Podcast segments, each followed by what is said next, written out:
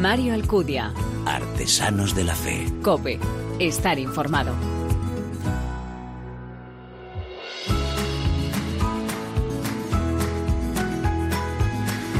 Hola, ¿qué tal? Bienvenido a esta vigésima entrega de Artesanos de la Fe en cope.es, un espacio en el que te ofrecemos cada 15 días esa mirada diferente a la vida desde la fe, un espacio donde se da en la mano el testimonio, la lectura y la música, esos elementos esenciales en esa imagen de la iglesia joven a la que nos convoca el Papa, capaz de dar testimonio con el corazón, con la palabra y con las manos. Dos apuntes o mensajes entresacados del último viaje internacional de Francisco que podemos aplicar ¿eh? para nuestra vida. Por un lado, en Bulgaria, su llamada a no desistir nunca en medio de las contradicciones, de los dolores y las pobrezas de la vida. En este contexto, la Iglesia debe engendrar esperanza y alegría, con el oído siempre puesto en el Evangelio. Ponía como ejemplo a los hermanos Cirilo y Metodio, dos grandes testigos que fueron capaces de testimoniar con su vida el amor del Señor en aquellas tierras. Nos invitaba además a ser una casa de puertas abiertas, lo que implica, como imaginas, la audacia y la creatividad para preguntarse cómo se puede traducir de manera concreta esto especialmente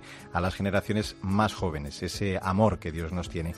El otro momento con el que me quedo lo expresado en Macedonia. Allí Francisco nos recordaba que muchas veces los cristianos perdemos la dimensión de la ternura y nos volvemos un poquito serios o ácidos. En este caso nos pedía mirar a las misioneras de la caridad para ejercer esa ternura y esa caridad. Puede ser complicado, sí, pero el Espíritu nos hace resucitar de nuestros límites. La respuesta y la ayuda para vencerlos no viene desde el poder o desde la intelectualidad, sino desde el servicio, desde nuestra vida ofrecida, el poner los talentos al servicio del reino. En cada programa, ya ya lo sabes, nosotros te presentamos algunos de esos discípulos del Señor que han recibido y atendido esta llamada, que acogen, que guardan el Evangelio y lo hacen crecer confiando en la ayuda y en la gracia de Dios. Estoy seguro que estás deseando conocerles, ¿verdad? ¿Nos acompañas? Gracias por elegirnos, descargarnos y escucharnos. Bienvenidos.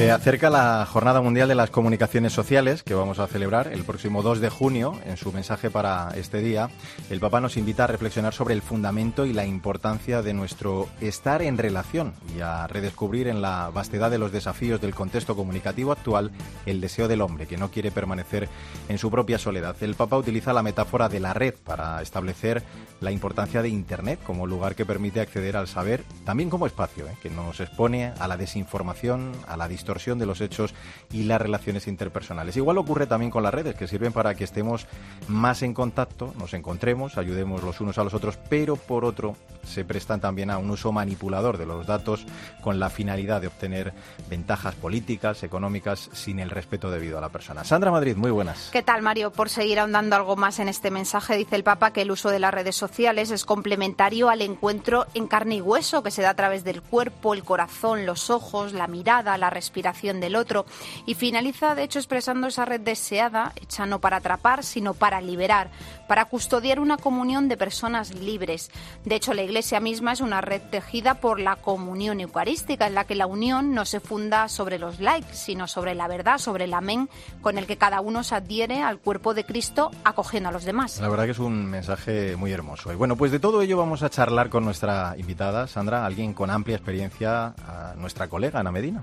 Ana nació en Málaga hace 42 años, es periodista y doctora en comunicación por la Universidad de Málaga, está casada, madre de un niño y desarrolla su labor en la Delegación de Medios de Comunicación de la Diócesis de Málaga. Además dirige y presenta Periferias en 13 Televisión, es profesora de comunicación en el Seminario Diocesano y en el Instituto Superior de Ciencias Religiosas San Pablo. Pertenece a la comunidad de vida cristiana, una comunidad de laicos, hombres y mujeres que han encontrado en la espiritualidad ignaciana su modo particular de seguir a Cristo y responder a su compromiso con la historia y con el mundo. Le apasiona, le apasiona a Mario escribir y últimamente ha iniciado la publicación en redes sociales de oraciones que escribe en sus viajes en tren. Se llaman Oraciones desde el tren y están teniendo muchísimo éxito. Bueno, es una auténtica artesana de la palabra en todas sus modalidades, canales y también soportes. Ana, ¿cómo estás? Gracias por atender la llamada de Artesanos de la Fe. Pues muchísimas gracias, encantada de estar con vosotros. Oye, desde tu experiencia, eh, ¿el periodista eh, nace o se hace? Bueno, si me dejas matizarlo quizá un poquito más, en tu caso personal, ¿cuánto de vocación hay en tu profesión? Bueno, muchísima, muchísima vocación. Yo recuerdo desde muy pequeñita, pues ya ese afán de escribir, ¿no? Esa necesidad de, de contar, eh, pues todo ese universo interior que tenemos cuando somos niños, ¿no? Y que si, si seguimos cultivando, pues no llegamos a perder nunca. Mm. Siempre he sentido la necesidad de, de comunicarme, de escribir. Eh, bueno, de hecho era común que me, que me llamaran la atención los profesores porque me comunicaba demasiado dentro del tiempo del aula. Entonces, cuando ahora me toca pues regañar a mi hijo por el mismo motivo, digo, me parece que has heredado esa, el talento, innato de la comunicación. Eh, Pero siempre lo he sentido como, como una llamada. La ah. llamada a comunicar siempre ha estado en mi vida, sí. Luego está la especialización y la tuya, la nuestra, los que hacemos información religiosa con unas peculiaridades muy concretas. En tu caso, ¿cómo llegas a la información religiosa y qué dirías que ha aportado a tu vida en lo profesional? Pues siempre mm, me sentí llamada también, es verdad que, que, mi vocación la vivo como muy unida en esas dos vertientes, ¿no? En la vertiente comunicadora y en la vertiente, pues, de, de vivir, eh, en cierto modo, mm, consagrada al, al, Señor, ¿no? A pesar de mi, de mi vida laica y de mi vida familiar. Pero siempre he sentido, pues, que mi vocación eh, a seguir a Jesús no podía ser algo limitado a un tiempo y a un espacio, ¿no? Sino que tenía que ser algo que lo impregnara todo. Y cuando terminé la carrera de, de comunicación, pues eh, aquí en Málaga se estaba gestando eh, entonces por el obispo don Antonio Dorado, eh, pues esa delegación de medios de comunicación de una manera más profesionalizada. Y yo empecé a colaborar mm, por una invitación eh, recibida en mi parroquia por, por una de las personas que estaba en ese equipo a, acercarme y a bueno a todo lo que había estudiado en la carrera de comunicación pues a intentar empezar a ponerlo en práctica como voluntaria. Así me acerqué a la diócesis de Málaga así empecé a colaborar y realmente fue así como aprendí lo que significa ser periodista, lo que significa ser comunicador, ¿no? Porque no es solo la teoría, sino el luego ejercer ese, ese trabajo. Y de ahí, pues enseguida cuando empezó a funcionar la delegación en marcha, pues tuvimos la oportunidad de, formalizar ya profesionalmente esa relación y, y, ha sido todo un regalo del Señor, la verdad. Mm.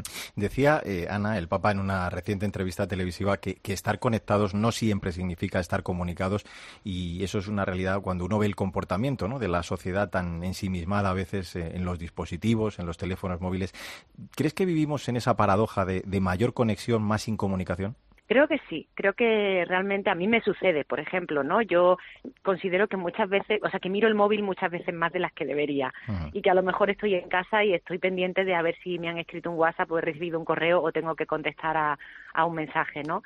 Creo que, que esto tiene algo de adictivo y tenemos que tener cuidado con ello. Pero sí que es verdad que también nos permite eh, comunicarnos pues con personas que a lo mejor nos sería imposible.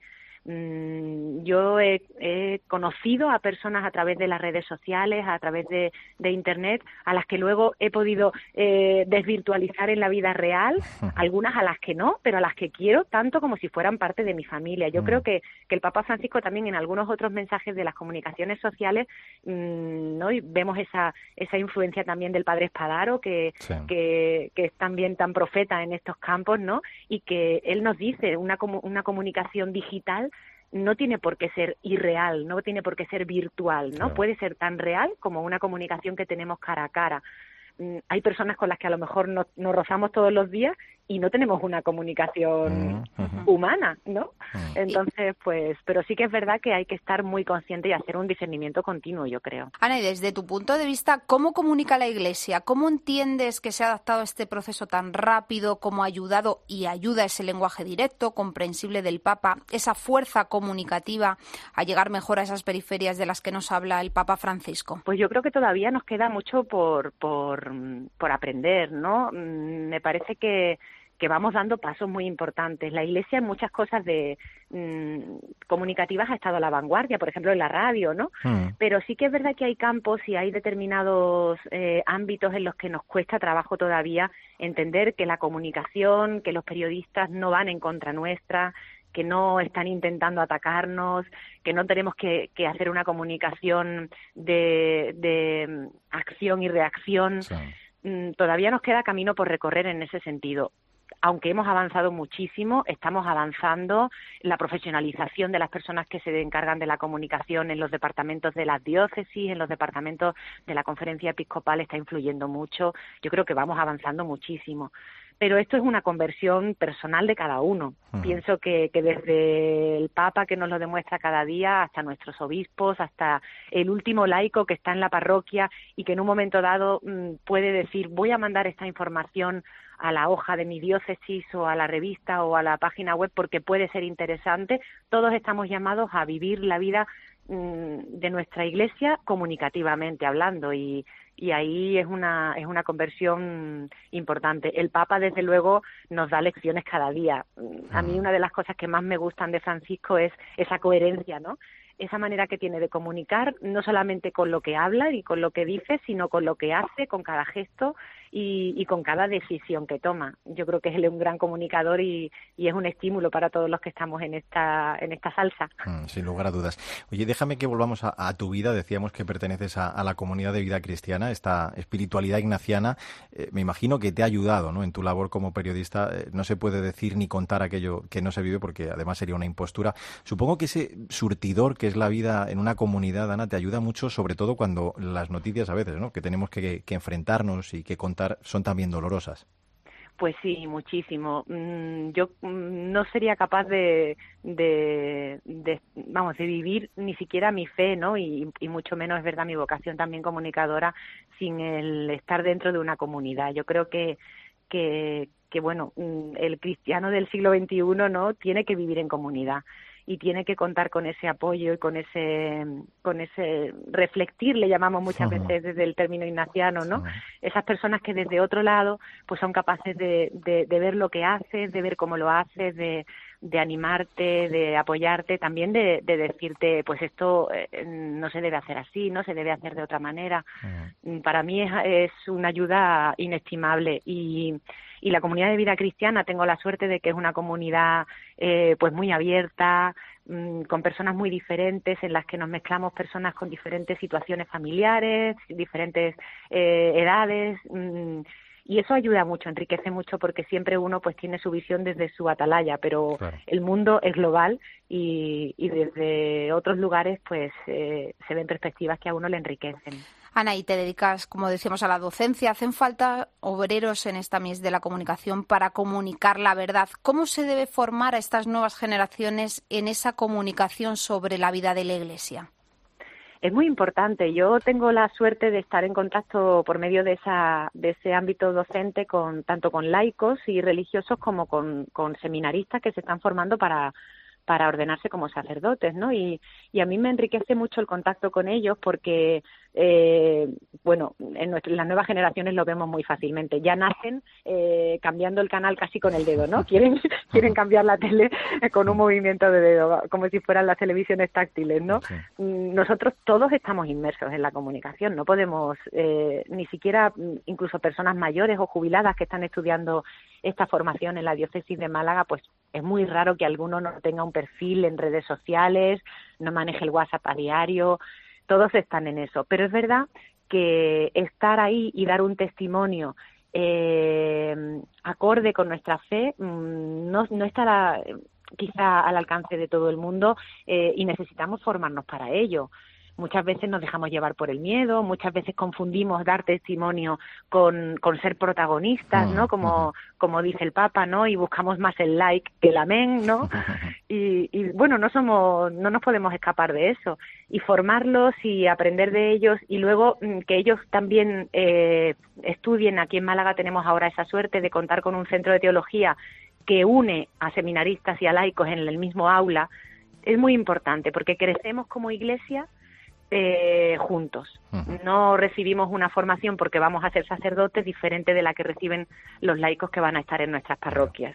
Entonces, eh, ellos mismos aprenden unos de otros y a mí me enseñan una barbaridad. Pues eh, que no te canses nunca de buscar y de contar la verdad con humildad, con el Evangelio como brújula de esa comunicación que, como dice el Papa, también siga siendo la línea editorial a la que vincular la dignidad. Gracias, Ana Medina, por acompañarnos en este Artesanos de la Fe y ya por adelantado, feliz día de las comunicaciones relaciones sociales. Un abrazo muy fuerte. gracias. Igualmente para vosotros. Feliz día. Que seamos capaces siempre de practicar esa comunicación que facilite el encuentro, custodiar la verdad, sin olvidar que en el centro de todo este proceso no está la velocidad en dar una información, sino la persona que nos lee, que nos ve o, como en este caso, nos escucha. Sandra Madrid, hasta la próxima. Adiós, Mario. Mario Alcudia. Artesanos de la Fe. Cope. Estar informado.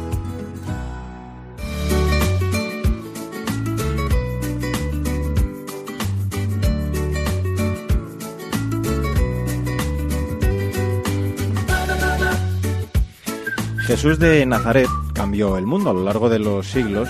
Su llamada a llenar eh, el mundo de luz y amor ha resonado en muchos corazones. Entre algunos de esos grandes ejemplos, pues eh, los conoces, Francisco de Asís, Catalina de Siena, Teresa de Jesús.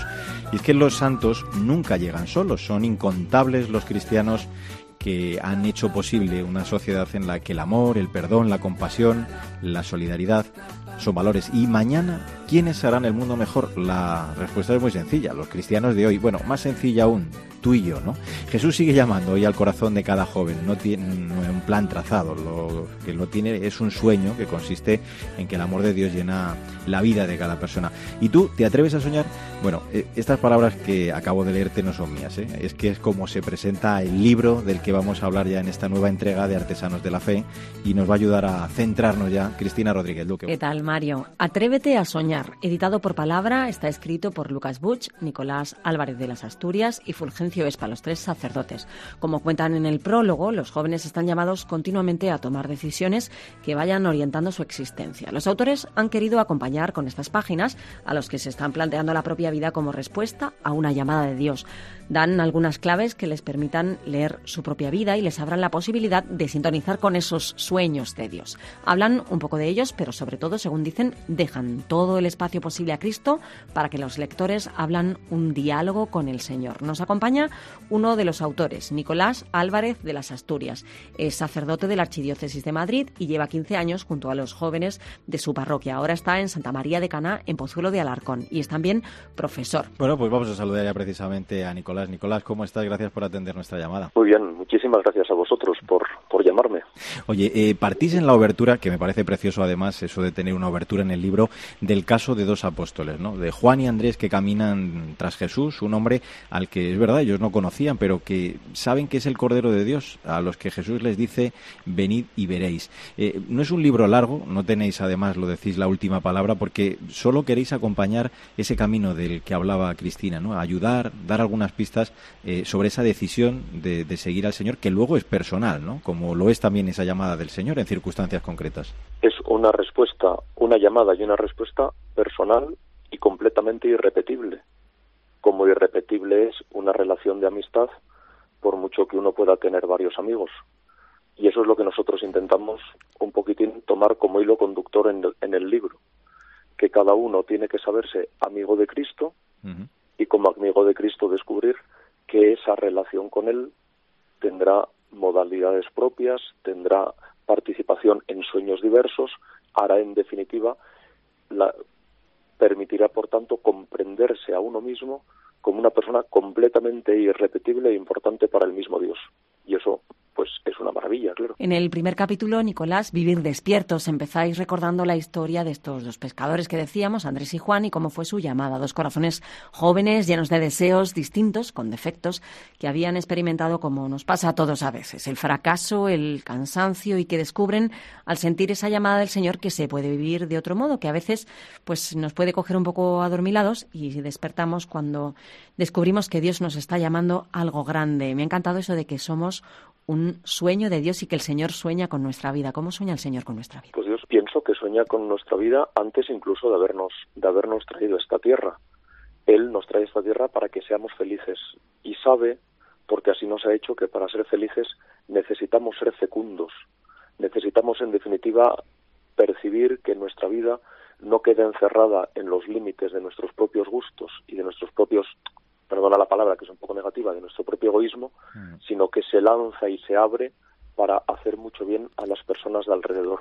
Dios sueña con nosotros y sueña con las inmensas potencialidades que ha puesto en nuestro corazón para que hagamos muchísimo bien a muchas personas. Mm. Fíjate, hablando de, soñar, ¿no? Así es como se titula el segundo capítulo. Eh, se habla de los grandes ideales, como los que Dios quiere para nuestra vida, y que todos también hemos querido, ¿no? Y experimentado de alguna forma el cambiar el mundo, el amor incondicional y para siempre. Es eh, la vocación, Nicolás, como esa historia única, ¿no? Que, el Señor sueña eh, para cada uno de nosotros. Claro, que la sueña para cada uno de nosotros y que no aparece como, como a veces lo interpretamos como si Dios pusiese a nuestra vida un límite o la condujese por un camino que nosotros queremos no queremos recorrer, sino que verdaderamente se presenta como una invitación que abre a muchísimas posibilidades y a muchísimas decisiones posteriores, lo que de otra manera sería una vida pues en la que renunciaríamos precisamente eso, a soñar con las posibilidades que, que tiene cualquier vida vivida en plenitud. Justo en el tercer capítulo habláis de tantas vocaciones como personas, partiendo de la afirmación de Gregorio Maraño. Lo esencial es la vocación y repasáis vidas como las de Abraham, Pablo de Tarso, John Henry Newman, Edith Stein o San José María Escriba de Balaguer. Cada uno recibe la llamada en momentos y circunstancias diferentes. Si alguien nos escucha, sea cual sea tu circunstancia, ¿qué te pide Dios? Claro, ese es el punto. O sea, el punto de ese capítulo es demostrar que nosotros podemos encontrar en la historia modelos, personas que también han, se han sabido tocados por Dios, pero que los modelos son muy distintos entre sí, porque en definitiva lo bonito es que yo no estoy llamado a repetir la vida de nadie, sino que yo estoy llamado a descubrir cómo tiene que ser mi vida cuando dejo entrar a Dios en ella. Y eso es verdaderamente lo que, lo que nos transforma y lo que permite efectivamente vivir la vida de un modo verdaderamente muy bonito. Y nos adentramos ya en el cuarto capítulo, estamos en, en el penúltimo, eh, cuando Jesús llama, ¿no? que es como lo tituláis. Eh, este es el, por decirlo así, creo que empleáis esa expresión, que hay de lo mío, ¿no? que, que implica el misterio de, de, la libertad, precisamente. Una llamada, además, como contáis, que, que no implica voces eh, ni fenómenos místicos. Pero me gustaría que reflexionaras también, Nicolás, sobre algo. ¿no? habláis de la confianza, de la certeza, también del acompañamiento, ¿no? para discernir adecuadamente, dejándose guiar por personas expertas que acompañáis precisamente y, tú lo haces también en tu vida ese camino, ¿no? Claro, fíjate, la palabra, la palabra clave, fíjate que es acompañar, porque en definitiva lo que, lo que entendemos muy bien es que estamos ante una relación muy personal, llevamos hablando de esto en toda la entrevista, entre Dios y cada uno. Entonces, la hay personas que pueden ayudar a qué? Bueno, pues a enseñar un poquito cómo habla Dios, porque no habla como hablamos nosotros.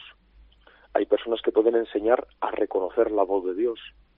Hay personas que pueden ayudar a comprender cuál es el sentido de la libertad y qué es lo que la potencia y qué es lo que la disminuye. Pero lo que nunca puede haber es una persona que suplanta, que sustituye, que interfiere. El camino del acompañamiento es un camino basado en la confianza de que quien me acompaña quiere efectivamente que sea yo el que me encuentre con Dios y que sea yo el que libremente responda no el que quiere decidir por mí. Y en esa respuesta libre de cada uno ante lo que Dios le va proponiendo, en el quinto capítulo habláis de dónde resuena la voz de Dios. Y eh, citáis algunos agentes. ¿Quién puede acompañar? El papel de la familia, de la iglesia, del acompañante espiritual. Eh, cuéntanos un poco eh, si hay alguien, algún joven que se está planteando pues un camino que piensa que es algo raro, que, que no sabe si dar el paso, si no dar, ¿cómo busca el apoyo? ¿En dónde buscar el apoyo? Pues aconsejaría de entrada eh, dos caminos eh, complementarios y muy bonitos. El primero, si eres de una familia cristiana y tienes la suerte de fiarte de tus padres, ellos algo te dirán y probablemente eh, te darán una primera orientación. Y si te da un poquito de palo, porque hay cosas de las que uno no se atreve a hablar con los padres, pues no hay que olvidar que la Iglesia es la institución que tiene una red de atención próxima que ríete tú del mejor banco del mundo. O sea, vete a tu parroquia, te vas a encontrar un sacerdote estupendo que te va a acoger con muchísimo cariño y que si él piensa que tu caso, en fin, es tan raro, tan raro que ya me extrañaría a mí que no supiese ayudarte, pues te va a derivar a otro sacerdote de la diócesis, al delegado de pastoral vocacional, a quien sea. Pero vamos, tienes un sacerdote muy cerca que te va a tratar con muchísimo cariño y que te va a echar una mano. Pues eh, el epílogo nos sitúa además luego ante el episodio de los discípulos de Emaús, que, que nos enseña cómo los planes de Dios son imprevisibles. Eh, es verdad, Dios sorprende siempre. Lo, lo, que cuenta es el caminar siempre de su mano. ¿no? Como dice el Papa, el Espíritu Santo obra como, cuando y donde quiere. Debemos a, aprender a descansar en la ternura de los brazos del Padre. Cristina, vamos a recordar, si te parece, el título de esta obra de la que hemos hablado. Atrévete a soñar, editada por Palabra y escrita por Lucas Butch, Nicolás Álvarez de las Asturias y Fulgencio Spa. Pues a Nicolás Álvarez de las Asturias eh, le agradecemos muchísimo el que nos haya acompañado, el que siga acompañando también a tantos eh, jóvenes, bueno, y no tanto a veces, que deciden emprender eh, ese camino al que el Señor les llama. Nicolás, muchísimas gracias por acompañarnos y un abrazo muy fuerte. ¿eh? Muchísimas gracias a vosotros, un abrazo. Decir que sí a Dios es aprender a confiar, a no dejar de sorprendernos de su infinita capacidad de convertir una vida llena de fracasos en un éxito rotundo. Cristina Rodríguez Luque, gracias y hasta la próxima. Nos vemos, Mario, hasta el próximo día.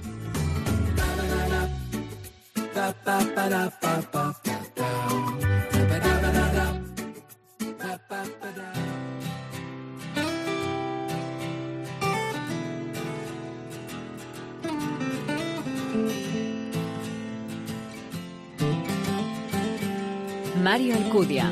Artesanos de la Fe. Cope. Estar informado. Estoy aquí con hermanos celebrando el misterio de tenerte cada día, cuerpo y sangre, luz divina. Nunca me olvidas, siempre me amas, siempre me mimas. Estoy aquí con mis hermanos construyendo una iglesia roca, roca, piedra dura que refleje tu hermosura. Qué mejor manera de abrir esta sección que con este canto de entrada de una misa para el siglo XXI de César Hidalgo. Durante el reciente quinto encuentro de músicos católicos organizado por Pastoral de la Juventud de la Conferencia Episcopal Española, se hacía entrega de los premios Espera y nuestro invitado recibía el galardón al mejor álbum de música de adoración alabanza del año. Hola Isa López Paramio. Hola Mario.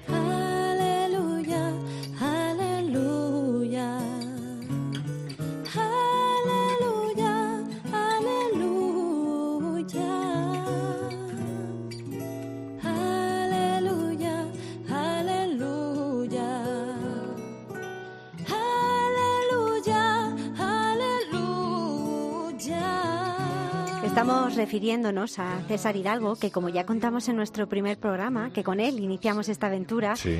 este tramo musical en Artesanos de la Fe. Ya definimos como el cantante español que pone su experiencia personal y musical al servicio de la fe y de los demás, como él mismo denomina música con valores. Apasionado de los grandes del folk, César es un cantautor al que ya desde su infancia la música formó parte de su vida. Durante 10 años formó parte del grupo Almena, pero sobre todo Mario, y por si alguien no recuerda su historia, Sí. fue tocado por la providencia al conocer cursillos de cristiandad y durante uno de aquellas ultrellas de fin de semana Ajá. a uno de los componentes del grupo de rock de la diócesis de Alcalá, La Voz del Desierto. Bueno, y así nació su primer disco, de hecho, así llegó hasta aquel corazón de folk rock del Sí. que hablamos aquí. Sí, en, en aquel día nada mejor que grabar un disco para enriquecer musicalmente las Eucaristías. Misa para el siglo XXI es el título de este nuevo disco que, como contabas, Mario, ha sido premiado recientemente por la Conferencia Episcopal con y por preciosos cantos como este Aleluya que estamos escuchando. Señor, ten piedad.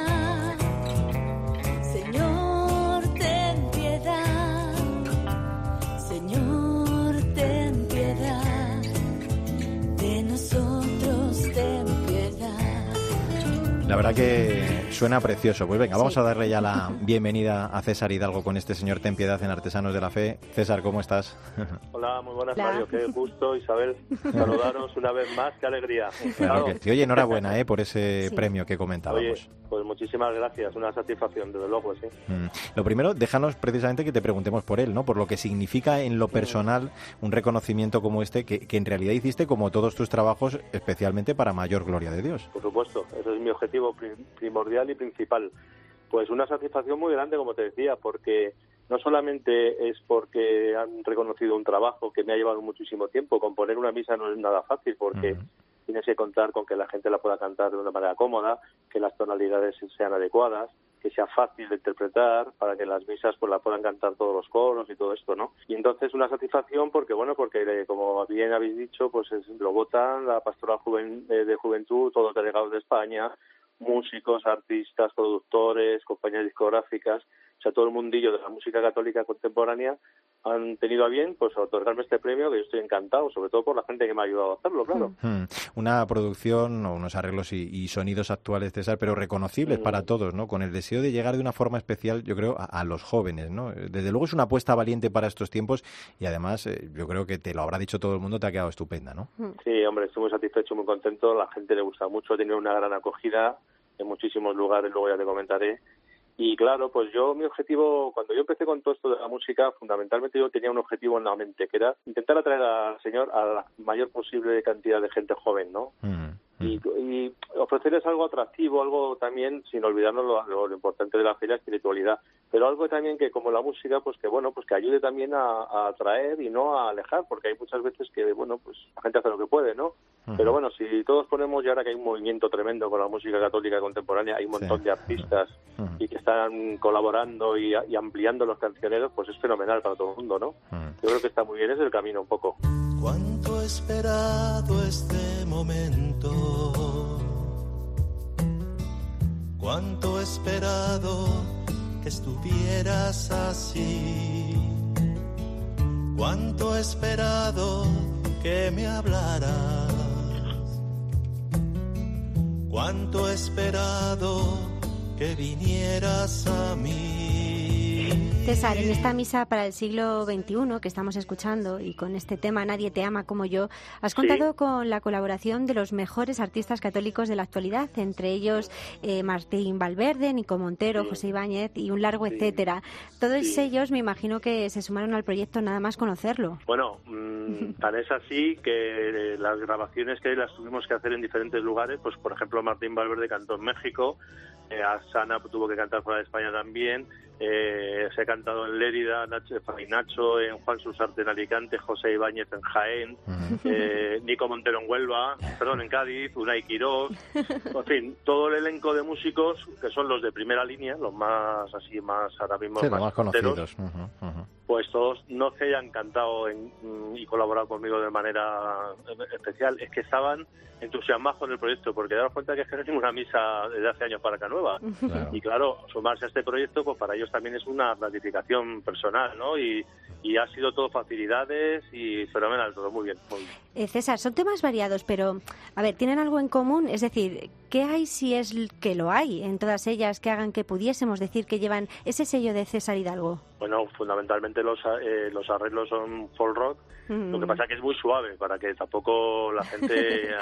Para que nadie se sea- escandalice. o sea, para, para- no que no se- para que se atrevan a hacerlo, Mm. fundamentalmente, ¿no? Entonces, son un poco los arreglos modernos, sin salirse mucho del tiesto, y luego, bueno, pues que mi propia experiencia y forma de pensar y de sentir lo que para mí significa el Señor y la fe, pues también lo he llevado a, a término en las letras, ¿no? Salvo las letras litúrgicas que son obvias, como Padre Nuestro Santo, eso no se puede tocar, la canción de la entrada, la comunión, pues son letras que son mías, que donde yo querido expresar pues lo que yo siento, ¿no? También.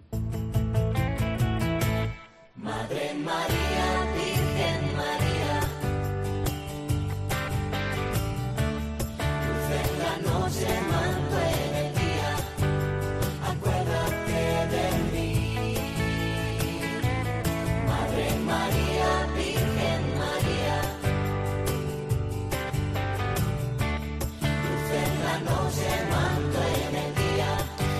Estamos escuchando, Madre María, tu vuelta a la música, los cursillos de cristiandad, la ultrella en los Jerónimos, el testimonio de Ales de Dios, de la voz del desierto, todo eso lo Sí. contaba Isa, ¿no? De ahí al disco eh, primero que escuchábamos pues eh, hace 20 programas y así llegamos a esta misa. De nuevo, con el, como en el primer trabajo, César, ha sido determinante la figura del productor musical Fernando Salaberry, ¿no? Para sacarlo adelante. Hombre, yo tuve la suerte de conocer a Fernando Salaberry. Fernando, una persona que, bueno, no voy a po- voy a explicar aquí quién es Fernando Salaberry, en el sentido de que su experiencia es máxima, su, sus conocimientos musicales de la industria musical. Bueno, pues si bien se dedicaba a la secular, pues es que el hombre, como bien dice, pues cayó del caballo como San Pablo y se dedica ahora en cuerpo y alma a todo lo que es potenciar la música católica contemporánea y ha puesto a disposición del Señor y de la Iglesia pues sus conocimientos. Y vamos, mm, no es que estemos agradecidos todo el mundo, es que para nosotros es fundamental ahora mismo. Padre nuestro que estás en el cielo, santificado sea tu nombre, Padre nuestro. Venga a nosotros. Es César, es eh, Isa. Este que ¿Sí? suena es César, sí, sí, sí. Pues con el Padre Nuestro, eh, que son 13 temas para acompañar la misa realizada en los estudios de David Santa Fe, los arreglos musicales de José Atero, que está disponible en soporte físico para los más románticos, pero también para los que ya hemos dado ese paso, la generación 3.0, se encuentra disponible en todas las pla- plataformas digitales, ¿no? Sí, eh, la verdad es que sí, que eso está funcionando muy bien porque estamos llevando la música católica a unos parámetros de, de nivel de calidad y de medios Mm. para poder distribuirlo, pues porque, bueno, pues estupendo, ¿no?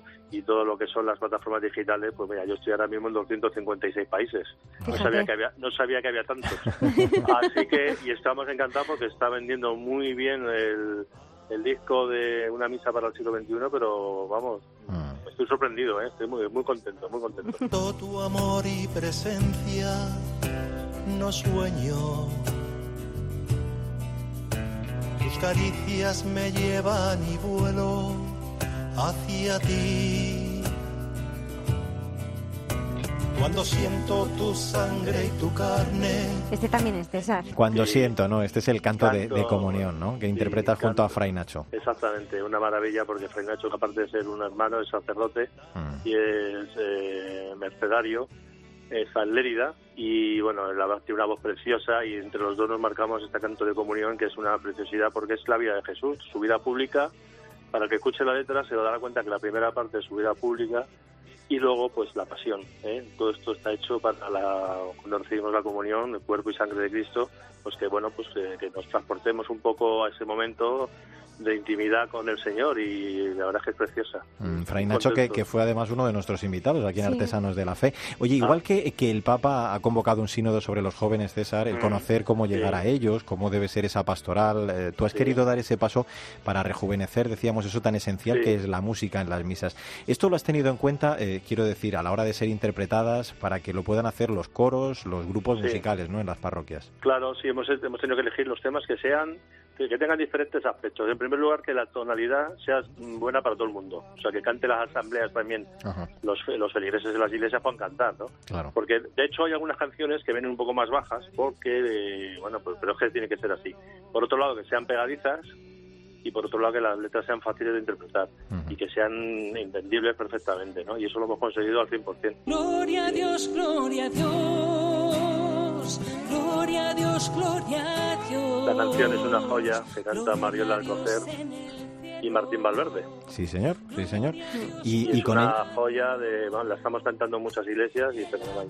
Y César, pero como siempre, eh, no sé si hay algún proyecto musical en mente o en marcha nuevo. Uy, Por favor. esto es un no parar. El Ay, día el día 15 del mes que viene creo que es, empezamos a grabar ya el tercer disco, Bueno, así que con vistas a que salga a final de año, claro, esto ya es un proceso. Es que ya sabes que es vamos. curiosidad periodística, ya Dime. tenemos ¿Y, que y de qué va. ¿y de qué va ese tercer, Sí. Bueno, ese tercer disco? pues va a ser un disco, va a ser un disco pues como el primer disco, de esa, esa temática más o menos, Ujú. canciones que no son explícitas eh, al 100%, pero bueno, que tienen una trascendencia hacia el Señor todas. Qué bueno. Entonces va a ser un disco de folk rock mucho más potente que el primero, pues claro, uno va también evolucionando, le coge el gustillo y quiere hacer cosas nuevas y más un poco más no atrevidas. Sí. Y entonces, bueno, pues ya están hechos los temas, serán unos 15, 15 canciones las que vamos a grabar Ajá. y empezamos a mediados del mes que viene y bueno, pues ya tendréis noticias, obviamente. Bueno, pues tendremos que volver a entrevistarte, claro, si es que con esa claro producción. ¿eh? No nos da tiempo. encantado- de atenderos siempre, ya lo sabéis. César Hidalgo, enhorabuena por esta misa para el siglo Bueno, XXI, ¿eh? que sea todo gracias. un éxito, que de verdad consigan adentrarnos más en, en las celebraciones para vivir como realmente se merece lo que conmemoramos y celebramos en cada Eucaristía. Un abrazo muy Pues, fuerte, César. Muchísimas gracias y un abrazo para vosotros también. Y a ti también, Isa López, para mí hasta la próxima. Hasta luego, Mario. Recientemente el presidente de Obras Misionales Pontificias, eh, Monseñor Daltoso, nos recordaba que es necesario redescubrir la naturaleza misionera de nuestra fe. Y en este programa, ya lo has escuchado una vez más, hemos comprobado que la fe se comparte por atracción. Tal vez en ocasiones le hemos quitado ese atractivo al convertirla en un moralismo en lugar de destacar lo que es en verdad una relación personal con el Señor.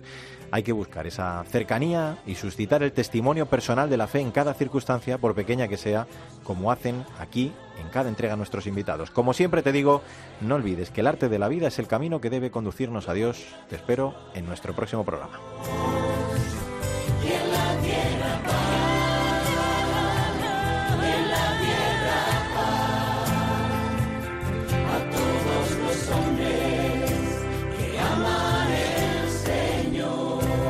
Mario Alcudia. Artesanos de la Fe. Cope. Estar informado.